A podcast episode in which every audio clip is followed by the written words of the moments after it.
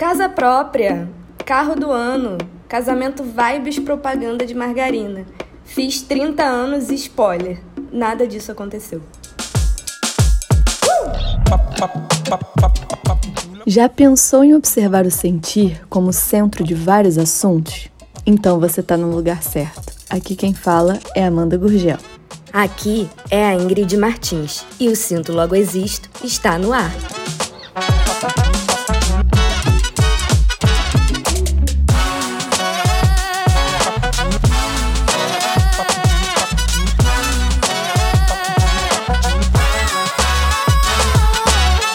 Bem-vindo ao quinto episódio do Sinto Logo Existo e hoje o tema é 30 e fudeu! E hoje temos uma convidada especial que é a Pamela Quintela, então estamos aqui reunidas nos 30 ou próximo dos 30 e vamos falar desse tema que angustia muito a gente, a nossa geração. Formamos uma tríade hoje e a gente praticamente coagiu a Pamela a participar do podcast. Ela estava no quarto ao lado e foi puxada. Fui raptada. Bem e tô me sentindo muito loucura, importante. Também. Pamela, se apresente.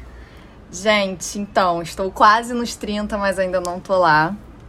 Tenho, vou fazer 27 anos esse mês. E prazer em conhecer vocês por aqui. Eu sou comunicadora, mas também várias outras coisas além disso. E tô muito animada. Acho que o papo de hoje vai ser tudo. O jovem dos quase 30, né? Que tem que se virar fazendo várias coisas para sobreviver. Então é isso. De Já comunicóloga para comunicóloga, te aviso do futuro que não é muito diferente. Fato. Não, 30, é, com quase 30, né, pra gente e autônomas, né? Acho que não tem, não tem estabilidade Sim. pior que essa. A geração PJ. Nossa, CEO do nosso MEI. Sim. quando a gente era criança, a gente tinha muita expectativa, né, sobre como que seria quando a gente tivesse 25, 30 anos, a gente idealizava isso, a gente queria logo passar por essa fase que ser criança era muito chato, né?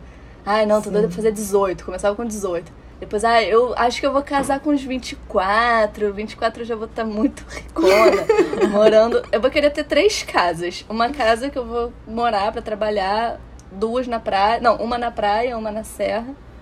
Era assim, né? O nosso, nosso ideal. Nossa, inclusive você falou isso agora. Quando a gente era criança, eu lembrei que a minha, no meu destaque no Twitter é algo tipo Ai, quando eu era criança era doida para crescer e tal e virar adulto. Hoje sabemos que era uma criança burra, porque cara, ser adulto é muito complicado.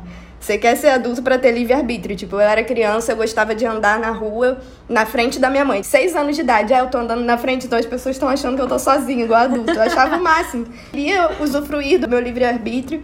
E cara, Hoje eu tô aqui, tipo, mãe, vem me buscar. É, mãe, me dá a mão pra eu atravessar a rua. Hoje eu quero que alguém segure minha mão e fale exatamente o que eu preciso fazer. Tipo assim, eu não quero ter que decidir por mim mesmo. Eu quero que me falem, né? O caminho que eu tenho que fazer. E não sei se vocês lembram, tinha um. Eu tinha muito isso no meu colégio. Tipo assim, tinha uma brincadeira que a gente pegava o papel e aí no centro do papel a gente colocava a idade que a gente ia casar. E aí do lado a gente botava, tipo, o nome de três garotos ou garotas é, três carros, três lugares que a gente ia morar, e a gente ia jogando e ia vendo o que, que ia cair. Cara, eu lembro que eu colocava que eu ia casar com 22 anos, mano. Tipo assim, aí eu já ia ter uma Land Rover, eu ia casar, sei lá, com Callan Raymond, ia morar na Tailândia, tá ligado? Tipo assim, amada, peraí, vem aqui que eu tenho um segredo para te contar. Com 22 você não vai estar tá nem perto disso, nem com os 30 você tá. Então, tipo assim, tinha muito isso, né? Do imaginário de quando a gente era criança, que a gente projetava muito pra frente. Não, é uma só expectativa. uma criança pisciana. Uma criança pisciana. Uma criança aqui, pisciana. A Ingrid também é. Ah, ah não, a Ingrid é escorpiana. Ela tá Eu sou escorpiana. Acidente peixe. Estamos aqui no meio da água, né? Falando. É. Gente, só tem gente de água nesse podcast sempre. Sim. Ou inclusive, seja, sonhos e mais Inclusive, sonhos. Temos, teremos convidados escorpianos também, eu acho. Sim. Não lembro. É, e o que eu acho mais doido é a gente não. A gente tá nesse corpo, né, de 30 ou quase 30, mas parece que a nossa mentalidade não acompanhou muito nossa, o nosso crescimento. Eu não me sinto, eu não me olho no espelho e falo assim, caraca, eu tenho quase 30 anos. Sabe, até em relação à forma como eu me visto. Não, não que isso, né, você tenha que se vestir como uma pessoa de 30 anos. Mas geralmente você, sei lá, você quer aparentar uma seriedade, enfim.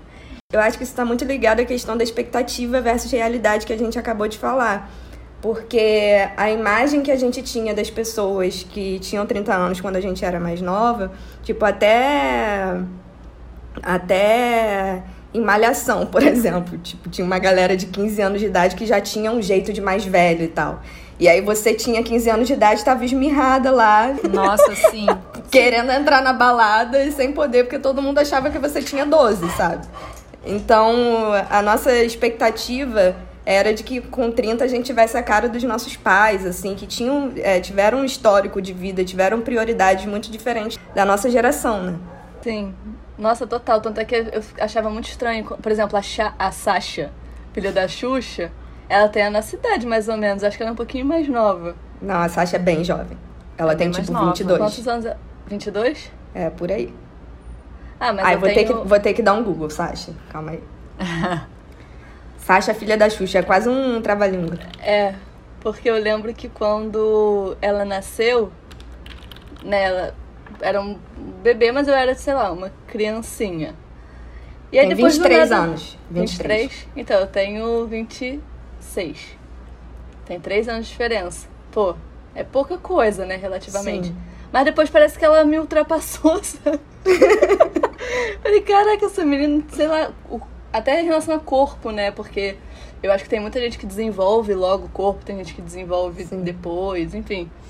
Aí eu ficava me comparando. Eu, eu tô ah. falando dela, mas eram várias outras que eu falei, caraca, ela era tão pequena. E ela tá maior que eu, tá toda desenvolvida. Mas rico tem essa coisa, né? Porque você é. olha pro rico, Exato. parece que ele Sabe, que ele chega primeiro, que ele cresce mais. Não, o rico no jogo da vida, ele tá lá, na, o pininho do, do rico tá lá na frente, a gente tá atrás, tipo, volte 10 casas e volte 5 casas. E, porra, nunca vou chegar lá nesse cara, não é possível. Sim. Olha, eu tenho, falando nisso, eu tenho uma, uma amiga que ela não é rica, mas tá ali bem relacionada no meio da galera que é, né, muito privilegiada. E aí uma vez eu fui no aniversário dela, cheio de riquinhos. E aí tinha uma outra menina também do nosso grupo que era tipo tava ali, não sei como, igual a mim. E ela falou: "Cara, esse pessoal que tem dinheiro é muito diferente, né? Eles chegam, tipo, parece que eles são maiores, mais magros, mais bonitos, e que eles chegam, você olha para eles, eles têm cara de rico. Olha pra gente". Eu falei: "Fale por você, amada". Mas Eu não me sinto assim, não. Se você me sente, um beijo. Mas ela alugou um triplex na minha cabeça, porque eu fiquei assim olhando, eu falei, cara. É real, é isso É mesmo. real. porque parece que são pessoas que já atingiram todos os seus objetivos. Eles não têm mais o que. Porque a gente também fica muito preso, né? Essa parada do dinheiro, a gente fica muito preso a achar que a gente só vai conseguir conquistar coisas ou chegar nos nossos objetivos quando a gente tiver muito dinheiro. Então acho que isso acaba sendo muito relacionado com responsabilidade, com maturidade. Então quem tem dinheiro parece que é uma pessoa mais velha, porque já tem coisas, já é. comprou coisas, já conquistou que parece que é uma coisa que você só tem com muito tempo. Então parece que são pessoas Sim. mais maduras, é uma coisa meio é, doida. É, até em relação, sei lá, intercâmbio. Né? Não é todo mundo que consegue fazer um intercâmbio da vida. E com o intercâmbio, óbvio, você tá tendo uma outra experiência que faz com que você amadureça. Você tem que amadurecer. Sim. Então, por exemplo, eu, até as pessoas da minha escola, assim, que faziam intercâmbio, quando elas voltavam, parecia que elas estavam muito adultas. Sabe? Eu lá. Mas isso que a Pamela falou é bem interessante, porque assim, a gente pode ter essa visão de que a galera rica, por mais é, é, que eles tenham conquistado assim, coisas que a gente associa muito à idade, tipo, uma pessoa rica de 30 anos de idade, prova provavelmente em bens materiais, ela já conquistou várias coisas que eu não. E a gente pode ligar isso diretamente a uma maturidade porque pensa que ela conseguiu cumprir cada etapa dos obstáculos para chegar ali e que você ainda não.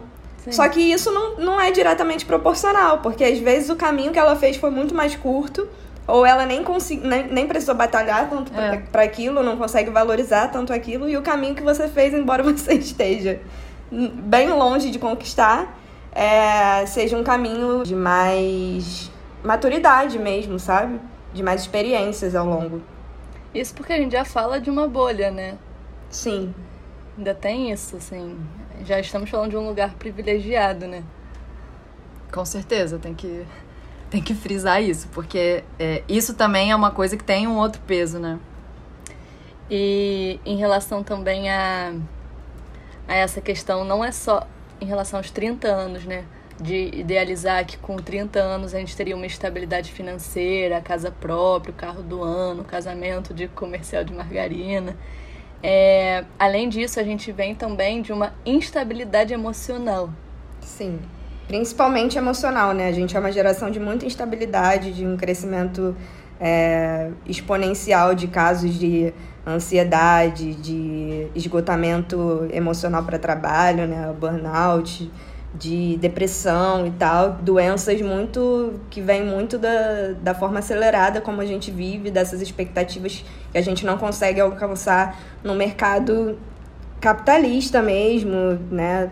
Pós-revolução industrial e tecnológica agora, que faz com que as coisas fiquem aceleradas e que você não tenha tempo de, de consumir nem as informações para poder chegar onde, onde Mas a gente quer. o que eu pensei também, às vezes, é, não é que as outras pessoas, né, é, por exemplo, os nossos pais, a gente não via muito essa vulnerabilidade da instabilidade emocional que poderia estar passando por uma crise e a gente não tinha noção porque a gente era criança, tudo era lindo, maravilhoso.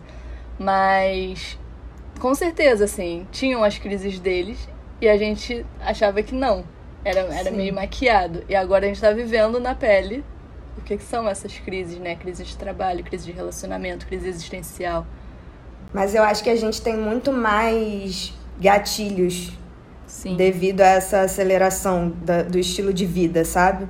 Dos propósitos Sim. e do que é, das expectativas mesmo, como a gente falou.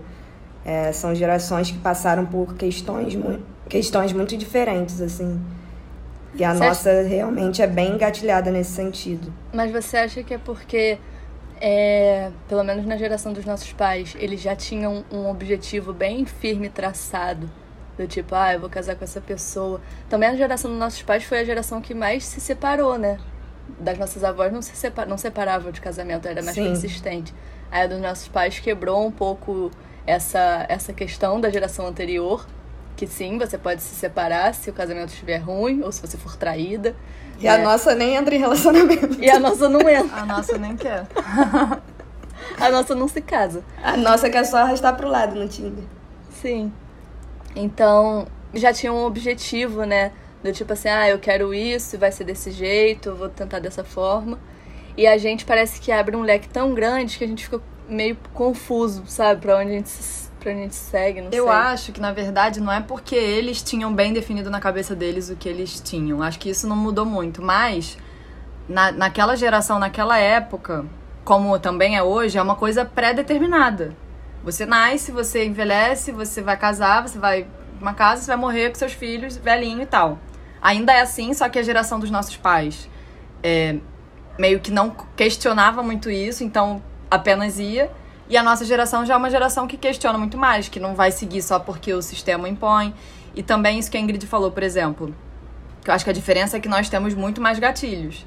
Então, até o, tipo assim, sistema capitalista, essas coisas, avanços tecnológicos vão sendo, tipo assim, diretamente bombardeando a gente e isso faz com que a gente tenha mais é, coisas externas, entendeu? Do que eles na época. Mas, por exemplo, é, em relação à faculdade, eu lembro que, pelo menos conversando, né, com meu padrasto uma vez, ele falou assim, cara, na minha época a gente tinha, é, quando você queria fazer faculdade, era direito, medicina, eram poucas opções. Hoje em dia a gente tem uma infinidade. Você pode passear com um cachorro, você pode abrir a sua casa para ser um, é, um hotel de cachorro, você pode trabalhar com maquiagem. Enfim, eu acho que abre mais possibilidades e a gente não é preso a ter que fazer uma faculdade. Isso. E isso também amplia mais né, as possibilidades de, de trabalho. É até em relacionamento. A gente tem o Tinder, né, um aplicativo que você tem, vê ali 40 milhões de pessoas fica arrastando pro lado. Na época deles, não, acho que era mais no sentido assim: ah, pô, me interessei por você, vou investir nesse relacionamento. Não tinha Sim. essa de pular de galho em galho, sabe?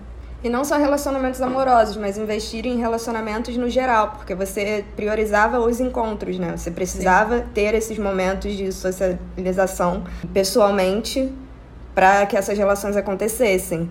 Então, hoje em dia a gente fala tanto sobre as relações rasas e a gente tentar otimizar o tempo para poder fazer outras coisas, porque a gente está numa era de produtividade também que você tem que produzir a todo momento. Se você não tem que produzir no seu trabalho, você tem que produzir conteúdo para as redes sociais, seja é, se você é um empreendedor ou se é para as suas redes sociais mesmo.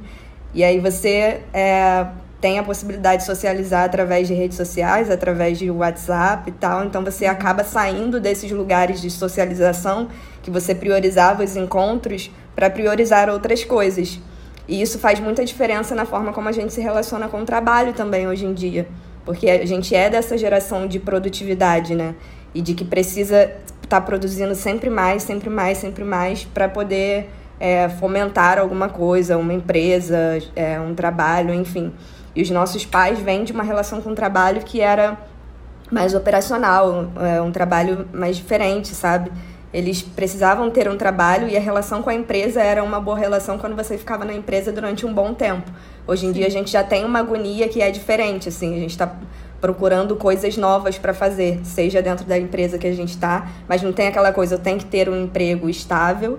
É, a gente, é, não sei se na família de vocês já aconteceu isso, mas a Amanda até falou sobre o padrasto e as possibilidades de faculdade que tinham e tal. Quando eu estava saindo do ensino médio, meu padrasto, por exemplo, falava para mim que eu tinha que fazer administração. Porque tinha muito essa cabeça, se, é, se tem a possibilidade de fazer uma faculdade, e eu fui a primeira pessoa da minha família a conseguir fazer faculdade. Então tinha que ser alguma coisa que fosse certo. Uhum. E uma coisa que era certa para quem veio de uma cultura de empresa e que você tem que é, trabalhar é, para a empresa e com a empresa é a administração, porque você não vai ficar de fora do mercado empresa em momento nenhum. Sim. Então, é, você vê a lógica né, dessa geração, como é diferente da lógica da nossa geração, que busca atrelar trabalho e prazer, nem sempre a gente consegue, ou a gente mistura tanto isso, cai tanto nessa falácia de trabalho e prazer, que a gente acaba abrindo mão dos outros prazeres dos uhum. encontros e tal, para jogar tudo na produtividade de um trabalho prazeroso que não existe muitas vezes. Porque trabalho é trabalho, gente. Sim. É uma amiga minha que fala uma coisa que eu amo, que é a gente faz coisas horríveis por dinheiro, inclusive trabalhar. É isso, sabe? tipo, a gente pode amar trabalhar, mas o trabalho não vai tomar, sabe, metade da nossa vida. Não deve, pelo menos. Nossa, isso que você falou é muito real, assim, principalmente, né, quando a gente é autônoma. Pelo menos morando no Rio, eu tenho uma sensação de precisar ser produtiva, até porque o custo de vida é alto. E parece que você entra num looping, assim. Por que, que eu quis ser autônoma? Porque eu queria fazer o meu horário. Por que, que eu queria fazer o meu horário? Porque eu queria chegar numa quarta-feira se eu tivesse afim eu queria ir na praia. Mas não consigo. Porque você, pre você precisa produzir mais, até porque você é autônoma. Se você não produz, você não paga suas contas. Né? Então, eu acho que até falando desse lugar, né, de é, quase 30 anos entrando aí nessa, nessa crise existencial e morando numa cidade grande, que o custo de vida é alto e tudo bem, né? Tem outro, outras vantagens em relação a talvez oportunidade de trabalho. Mas é isso, assim, você realmente entra num loop de, looping de produção que os nossos pais, por exemplo, não deveriam ter, porque era muito mais de cumprir aquele horário da empresa, né? Sim. Entrei nove, saí seis. E é isso, assim, você não tem que ficar pensando em trabalho o tempo inteiro. Então, por isso que mistura, a nossa geração mistura trabalho e lazer, porque no nosso lazer a gente está pensando em trabalho. Sim. E a gente caiu muito numa. Cara, no, no outro lado da moeda que começou a ser apresentado assim pra gente, tipo, ah, porque liberdade é não ter um trabalho fixo e poder viajar a hora que você quer e tal. E aí, na prática, como você falou, não é bem assim que funciona. Eu também, como uma pessoa autônoma, tipo, eu posso falar que essa ideia de que você vai largar o seu trabalho no meio do dia e vai dar um mergulho na praia. Um, para você dar um mergulho na praia, largar seu trabalho no meio do dia, você precisa estar tá ganhando muito bem e morar perto da praia. Só para começar, que não é Sim. é uma realidade para todo mundo, principalmente numa cidade gigante e desigual como o Rio de Janeiro. Então, é, fazer o seu próprio horário por mais organizado que você seja. Aí vão te vender organização também. Uhum. Ah, porque você vai se organizar e vai ter uma lista do que você vai fazer no dia. Gente, às vezes nem com lista vai. E aí isso vai gerando novas frustrações também, né? E tipo, aí vem ah, eu... culpa também, né? Sim, eu virei autônoma e não consegui fazer o que eu queria. Eu não consegui porque eu não sou organizada. Eu me organizei e vi que tenho coisa demais no meu dia a dia. E agora, o que, que eu faço? Tipo, eu vou tirar é, pedaços no meu descanso. Ou se eu descanso, eu me sinto culpada porque eu deveria estar tá produzindo. É, não sei o que vocês acham sobre isso. Ou seja, não temos paz. É isso. A verdade é essa. Chega, chega nesse momento e a paz vai pra casa do caralho. Porque a, a, parada é, é. Esse looping é. E uma coisa depende da outra, entendeu? Se você não tá. Vem essa culpa, ah, vou ali relaxar. Por que, que eu preciso relaxar? para poder produzir mais. para minha cabeça dar uma, uma descansada e eu ser mais produtiva. E aí eu vou e descanso, sendo que quando eu tô descansando, eu não descanso, cara. Eu tô com a cabeça no trabalho ou me culpando por estar ali. E Sim. óbvio, isso não é uma coisa só nossa, não é uma responsabilidade nossa. É toda a pressão que vem de fora, né? O, enfim, essa galera que fala que você tem que produzir cada vez mais, seja dona do seu negócio, trabalhe com o que você ama e você não terá que trabalhar nunca mais, sendo que, pelo amor de Deus. E assim, vem uma coisa de fora eu acho que isso é até bom da gente pensar pra gente não ficar também se culpando o tempo todo, que isso não é uma coisa nossa, né? A gente tá aqui fazendo nosso trabalho quietinha, bonitinha, tentando se organizar do jeito que dá. Mas simplesmente o mundo engole a gente e fala, cara, se você não correr com isso, amanhã já é outro dia, já vai ter mais 20 ricos na tua frente, sendo melhores do que você, e você tá aí, tipo, achando que você pode dar um mergulho na praia, sabe? Sim. Sim. E outra coisa também é a nossa geração ela sai de ca da casa dos pais muito mais tarde, né? É... Não sei muito bem o motivo disso, porque tudo bem, na verdade o motivo disso é porque a gente escolhe se a gente quer casar ou não, não necessariamente casar para formar uma família, né? A gente tem mais essa liberdade. Mas quando a partir do momento que você decide vou sair das, da casa dos meus pais, para você peitar isso tanto num, sentir, num sentido emocional como também no sentido financeiro, você tem que estar tá ganhando muito bem. Sim. Né? Então, geralmente a gente até precisa dividir com amigos, é, amigas, o lugar que a gente vai morar, ou a gente mora com o namorado, por isso que muita gente nem casa, né? Vai, vai uhum. junto as escovas. É muito por uma questão de dividir despesa mesmo. Só que a nossa geração ela fica mais livre nesse sentido de ah, não tá funcionando com você? Um beijo, vou, vou lá testar com outra pessoa. Não, não fica ali preso, tipo, ah, tá, tô morando com a Ingrid agora não posso sair daqui nunca mais. É, e voltando até nas prioridades que a gente estava falando, a prioridade da casa própria, que era uma coisa muito de. Você vê até pelas, pelas promoções que tem, né? Tipo, raspadinha, telecena, baú da felicidade mais qual que tem aqui no Rio, Rio de Prêmios, não sei o quê, são coisas muito voltadas, é, comunicações até muito voltadas para a galera mais velha e tal, geração anterior à nossa. Sempre tem o advento ali da casa própria, né?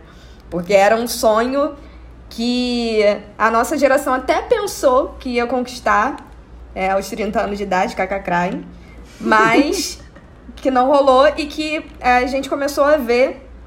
E aí eu, é, óbvio, vendo aqui dentro da minha bolha, e com alguns colegas e tal, que sair de casa não necessariamente está ligado à casa própria.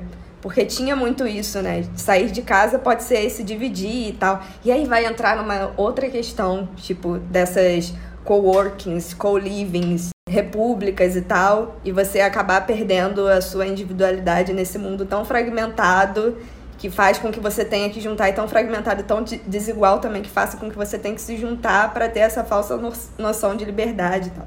Que eu acho complicado também a gente não conseguir ter acesso a algumas coisas e ter que ficar se juntando em lugares para conseguir, sabe? Sim. Mas é isso é tópico para um episódio inteiro de podcast. Não, mas, e... Ah, fala.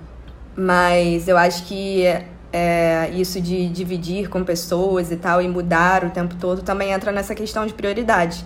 É, é uma geração que começou a ter, por conta de políticas públicas também, é importante dizer, começou a ter mais acesso à educação, mais acesso à educação superior, começou a priorizar essa, essa educação e, enfim, buscar outras coisas além de um casamento, além de uma casa própria em primeiro lugar na vida.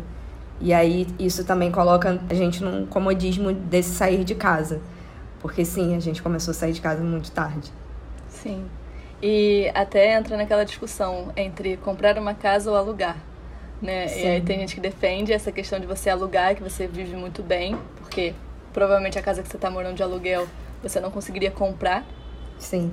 E você também tem a liberdade de se mudar caso você enjoe daquele lugar ou tenha, sei lá, uma uhum. oportunidade em outra cidade, outro estado, outro país. É... E tem a questão da qualidade de vida, né? Você estava falando do ah, comprar, às vezes você vai comprar num lugar que não tem, não é tão perto do seu trabalho, que não tem tanto transporte público. E para você, isso vai começar a fazer mais diferença. Se antes você tinha que pensar mais na família que você estava formando, agora você é o seu centro. Então Sim. você é, começa a pensar numa qualidade de vida, até porque o ritmo está mais acelerado. E além disso, tem, tem pessoas que preferem ficar na casa dos pais também, porque você consegue, foi o que você falou. Ou jantar. fazer um, um curso, jantar, lavar roupa. é, mas um curso que você queira fazer, que se você for morar é, sozinho você já não consegue, por causa de gastos. Sim. Ah, às vezes você tem vontade de fazer uma viagem também, falando de uma bolha, mas falando sobre isso também e você não conseguiria fazer isso. Por isso que eu acho que muitas vezes as pessoas se acomodam mesmo na casa dos pais, porque realmente. Claro, cheio de regalia. Regalia e você consegue viver mais do que você realmente gostaria de viver. Né? Sim. Você não, não precisa pagar contas, entrar nessa onda. Então você entra mais tarde, se você quiser. Tem gente que nem sai da casa dos pais também, né? Agora trazendo pro seu ladinho aqui. Porque eu sou a única do trio que já passei aí da barreira dos 30 anos de idade. Inclusive, como você se sente? Como você se sentiu fazendo 30 anos? Cara, eu muitas vezes vivo no futuro, né? Então, com 26 anos, eu acho que eu já falava assim: ah, eu tô mais perto dos 30 do que dos 20. Isso já tem um pezinho e tal, mas você tá ali na casa dos 20 e tal. Quando você passa, tipo, quando eu passei, quando a gente passa dos 19 para os 20, já tem uma coisa, tipo, deixei de ser jovem, agora já sou um jovem adulto e tal. Quando você faz 30 anos, é uma parada tipo, deixei de ser jovem, agora eu sou adulta. Meu Deus, eu sou adulta, o que, que eu vou fazer? Sim. Desespero. E tem, e tem essa, essa coisa de, como a gente falou agora no início do, do podcast, da gente se olhar e falar, cara, mas eu não tenho nem essa estética de 30 anos de idade, sabe? Mas qual é a estética de 30 anos de idade? Olha que louco. Sim. Como a gente construiu essa estética? Porque às vezes eu olho, por exemplo, a Carolina Dickman. Ela tá com quase 50 anos de idade. Tipo, a nova estética é essa. Então, aí eu tô pegando outro padrão também absurdo, né? Porque é, ela, ela é rica. É, Sim. ela parece que tem 30 anos. E parece ter 30 anos. Mas é isso, rola um descolamento assim da realidade. Tipo, nossa, eu tenho 30 anos, haja como tal, mas o que era então, mas como tal? Você não acha que também é, é isso? A gente se comporta com 30 anos como se a gente tivesse 20 anos. E os nossos pais com 30 anos se comportavam como se eles tivessem, sei lá, 40 anos. Sabe? Eu acho que tem também essa. Por isso que eles se vestiam de uma forma diferente, uma forma mais séria a gente se veste como se a gente fosse adolescente. Um adolescente mais, né? Um jovem. Hoje em adulto. dia, eu olho mais depois de completar os 31 e tal. Aí eu vejo mais por uma questão de disposição, de gosto. E eu acho que existem momentos de vida também. Tipo, quando eu tinha os meus 22 anos de idade, não tinha Netflix, Globoplay, Amazon Prime. Diversão era sair para fazer alguma coisa, sabe? Você não conseguia se divertir em casa a não ser lendo um livro, se você alugasse um filme, mas tinha uma burocracia. As chances de você conseguir entretenimento não eram tão fáceis assim. Então eu vejo uma galera hoje de 23, 24 anos de idade que tem um perfil que fala até assim, cara, você é muito velho para a idade. Porque na sua idade eu tava um pouco mais animada, eu tinha um pouco mais de disposição e tal. E quando eu vejo uma galera mais jovem que tem a disposição que eu tinha, eu falo, cara, os 30, 31 anos de idade chegaram para mim. Por quê? Porque tem todos os memes que a gente já conhece. Cara, ressaca depois dos 30 anos é uma dengue. Porque você bebe um dia, no outro você tá muito meia boca. Ou você anima muito para sair, chega em cima da hora e você fala, ai, meu sofá tá me chamando. Então tem umas coisas assim, você começa a priorizar mais o seu silêncio. tem, tem questões da idade que você já passou pela barulheira, já passou pelo. E você começa a priorizar mais. Mas no geral, acho que não muda muita coisa além dos tempos de vida, assim, né? Tipo, Sim. o que você tá fazendo aos vinte e tantos e o que você tá fazendo aos 31. Tipo, a gente tá muito. Virou uma intersecção, assim, né? Tipo, tá muito misturado com essa galera. É mais uma coisa interna, né? É, é uma crise que rola. E aí, puxando aqui pro meu ladinho, o famoso retorno de Saturno acontece ali é, por volta dos 30 anos, né? Às vezes a gente sente, sente antes esse retorno. Eu acho que eu já tô sentindo ele. eu sentindo desde dois anos de idade. Do Não. nada uma labirintite é o retorno de Saturno. então o retorno de Saturno é quando Saturno dá a volta completa, né, pelo seu mapa. E ele vai parar exatamente no lugar onde ele estava de quando você nasceu. E aí, geralmente, as pessoas fazem, passam pelos, pela crise dos 30, que é esse Sim. retorno de Saturno. E essa crise dos 30 é quando você começa a pensar assim: caraca, o que, que eu fiz até agora? Para onde eu quero ir? Né? O que, que eu quero que aconteça com a minha vida, com a minha vida daqui para frente? Então, muita gente com 30 anos troca de emprego, ou, sei lá, se separa, faz alguma mudança assim meio radical. Lógico, não é com todo mundo que isso acontece. Se você já estiver vivendo ali, entre aspas, alinhadinho com a sua vida, você não vai sentir tanto. É mais quando você está vivendo totalmente desalinhado com aquilo que é importante para você. E aí quando chega os 30, aquilo fica mais forte, realça mais. Por isso que dá essa crisezinha. E tem até uma. Você, Acho que eu passei sentiu? por isso aí, hein? É... Passei por isso aí. Você lembra mais ou menos quando você passou? Se foi com 30 mesmo, se foi com tipo 28, 29? Eu lembro que a galera falava, ai, retorno de Saturno, não sei o que, 28, 29 anos. Eu falei, ai, cara, fudeu, né? Porque assim, a vida tá um caos, ainda vai vir esse negócio de retorno de Saturno, não quero nem pensar nisso. Mas assim, eu passei, eu sempre vivi uma vida dupla, né? Entre é, as minhas atividades profissionais e tal, sempre fiquei entre produção de evento, produção de conteúdo, redação publicitária e tal, que eu me formei em publicidade. E com 29 anos, eu comecei a me reconectar mais com a publicidade. E algo que eu não achei que seria mais possível, devido à minha trajetória com a produção de eventos e tal, que era muito forte. E é aquilo, né? Aquela carga que você traz emocional e tal, da idade, porque tem uma galera mais jovem, começando agora, bombando, não sei o quê, e talvez não seja mais para mim. E quando eu vi, eu tava, sabe, me reconectando com aquilo que fazia mais sentido para mim. Óbvio que várias coisas aconteceram para que eu tivesse essas oportunidades. Mas agora eu tô colocando na conta aí do retorno de Saturno. É. Não, e é porque às vezes a gente está vivendo na, na, no período né, que a gente está por essa crise, a gente não para para pensar, caraca, pode ser realmente a crise dos 30. Né? A gente só Sim. vai vivendo a crise depois que a gente se liga nisso. E tem também um, um mito, né? Que fala que com 30 anos você se torna mais o seu ascendente. Tá? Isso não é real, mas tem muita gente que acredita nisso. E na verdade é uma interpretação errada dessa informação. Porque com, quando a gente chega nos 30 anos, a gente se sente mais, mais a gente mesmo. A gente não tem medo de se mostrar quem a gente é. Então, a gente assume várias faces nossas que talvez antes a gente não assumia. Então, por isso que as pessoas falam como se fosse essa mudança. E não é essa mudança, é simplesmente porque você fez 30 anos. Aí você fica mais. Você se olha mais. Você fala assim, cara, que se dane se as pessoas pensam isso de mim. Essa sou eu. Entendeu? Então, só para deixar claro aí essa. Esse... E você, Pamela, você tá passando pelo retorno de Saturno já? Acho que já tem um tempo. Meu retorno veio. comprou passagem com, em promoção, chegou antes, porque não é possível, cara. Eu acho que. Enfim, não sei se é uma grande crise existencial também, porque. Ainda mais a gente que é muito sensível, né? Tá o tempo todo questionando várias áreas da nossa vida. E claro que a crise dos 30 vem, assim como a Amanda falou, né, vem trazendo isso. Tipo, se às vezes você não tá no lugar, não lugar geográfico, né, mas no lugar que você imagina para sua vida, você começa a querer fazer movimentos que consigam chegar mais perto do que você quer. E eu acho que enfim, teve uma frase que você falou, Ingrid, que era que é muito o que eu tenho assim na minha cabeça, que é já há um tempo, né? Cara, eu tô mais perto dos 30 do que dos 20.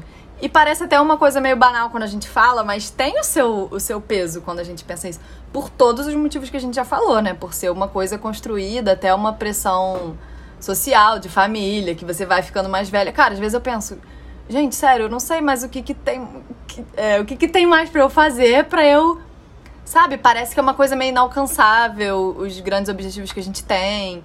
Parece que a gente não vai conseguir, porque o tempo passa e o tempo tem passado, a gente tem a impressão de que tem passado mais rápido. É, os dias passam mais rápido porque é uma porrada de coisa engolindo a gente. Os anos passam estão passando mais rápido, é uma coisa que, enfim, a gente fica também preso a telas e telas e telas e a vida não, não espera a gente sair disso aqui para acontecer. Então eu acho que atualmente com certeza isso está muito mais gritante para mim. É, enfim, claro que em relação à idade, mas também em relação ao meu processo de, de autoconhecimento e de desenvolvimento.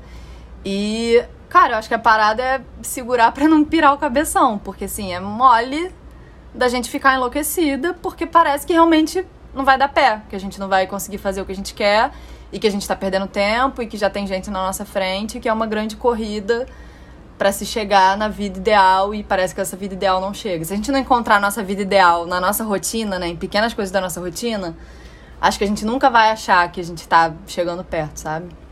Não vai, e, definitivamente. E eu, eu, lembrei de uma coisa também.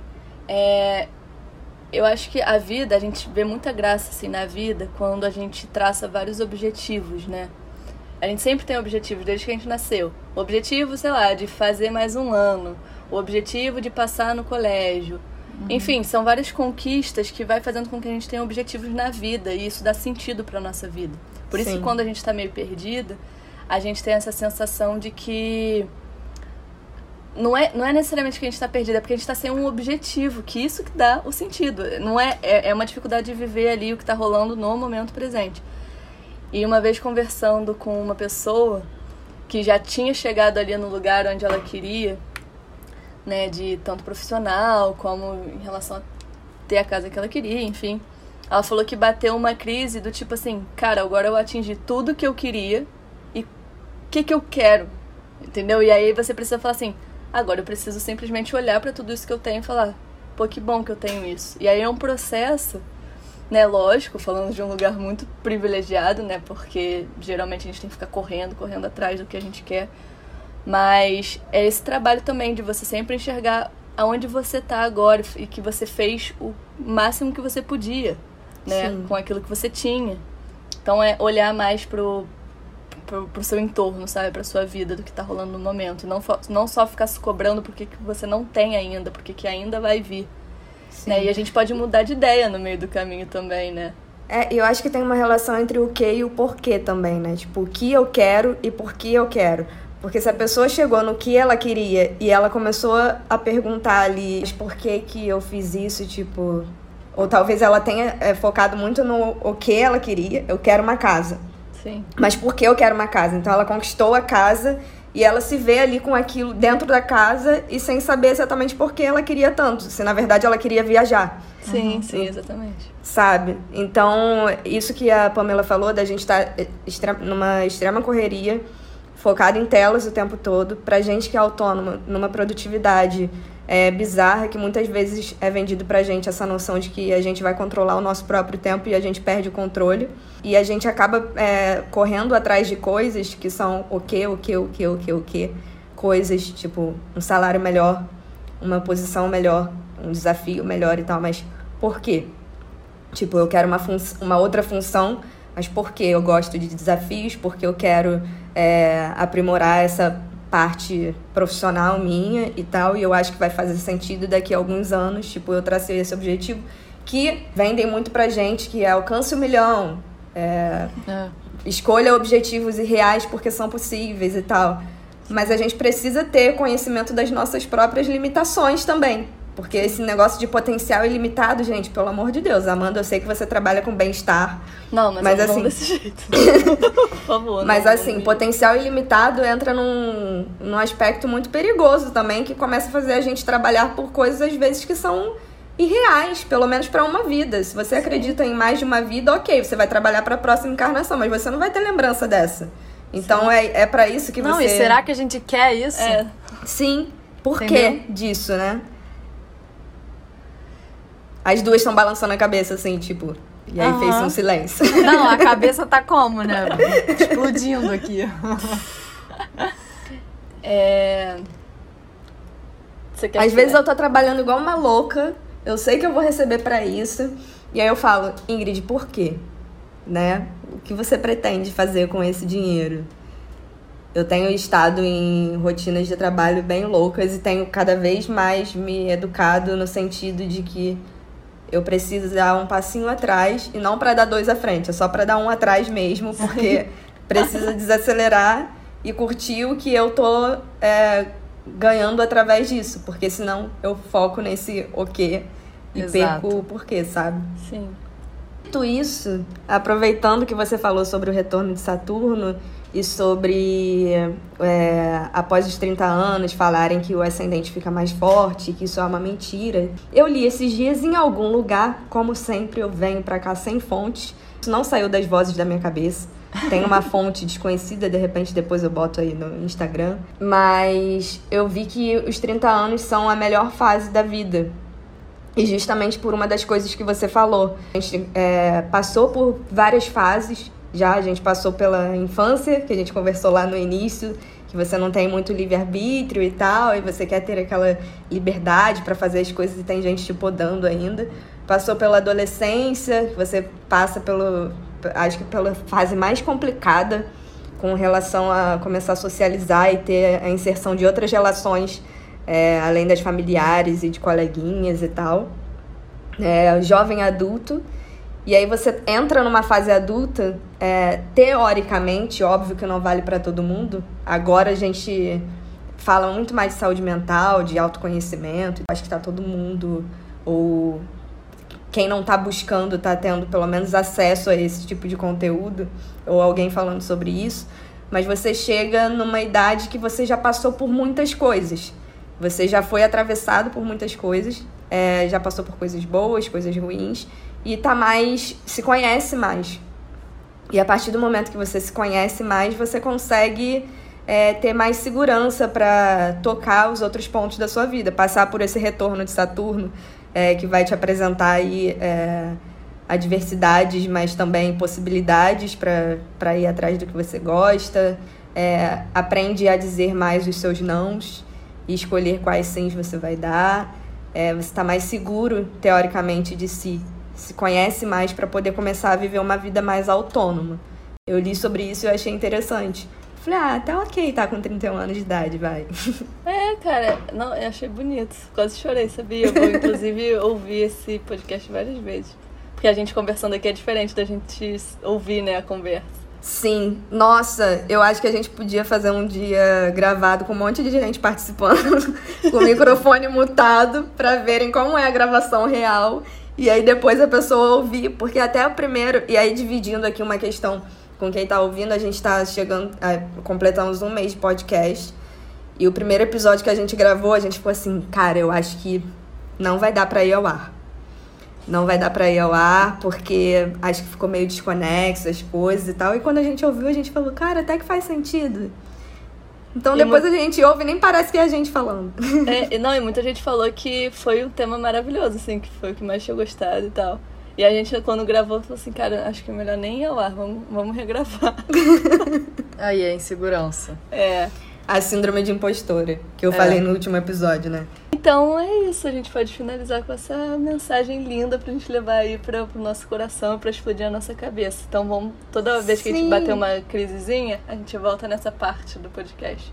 É, a gente volta nessa parte de que os 30 anos não são, na verdade, tipo, o fim de uma juventude e que você perdeu um tempo e que não sabe o que vai fazer a partir de agora, como a Pamela falou em algum momento, tipo, cara, o que eu caminhei até aqui e para onde eu vou, tipo, é o fim de um período, né, muito rico e de muitas coisas que a gente passou e a possibilidade de um novo começo agora muito mais conscientes de nós mesmos, né, de si.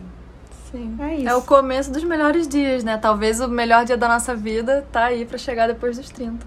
Sim. Agora todo mundo ansioso para 30. É. Vamos ver. Então é, é isso, isso, gente. Esse foi o nosso primeiro episódio com convidada. Muito obrigada. Ah, eu amei muito. Amanda. Muito obrigada, Amanda, convidada, porque Amanda, agora a Pamela. Ter... É. muito obrigada, Amanda, por ter convidado a Pamela. muito obrigada, Pamela. Você vai voltar em algum episódio que a gente vai falar sobre comunicação, redes sociais e tudo mais. Ai, demais. Obrigada a vocês, eu amei. Amei sua participação. Obrigada. Mesmo forçada. A gente é. amarrando ela. Eu larguei, eu tava trabalhando, eu parei tudo pra vir aqui, ou seja. É isso, mais uma vez eu vou deixar o jabá das nossas redes sociais, porque o Sinto Logo Existo ainda não tem a sua rede social própria. O meu é Ingrid P. Martins, o da Amanda é Amanda Underline Gurgel e o da Pamela é Pan Quintela com dois L's. Se for trancado, pode pedir solicitação que ela vai aceitar é todo mundo. É abertíssimo. Ah, então ótimo. então é isso. Um beijo. Um beijo e até a próxima.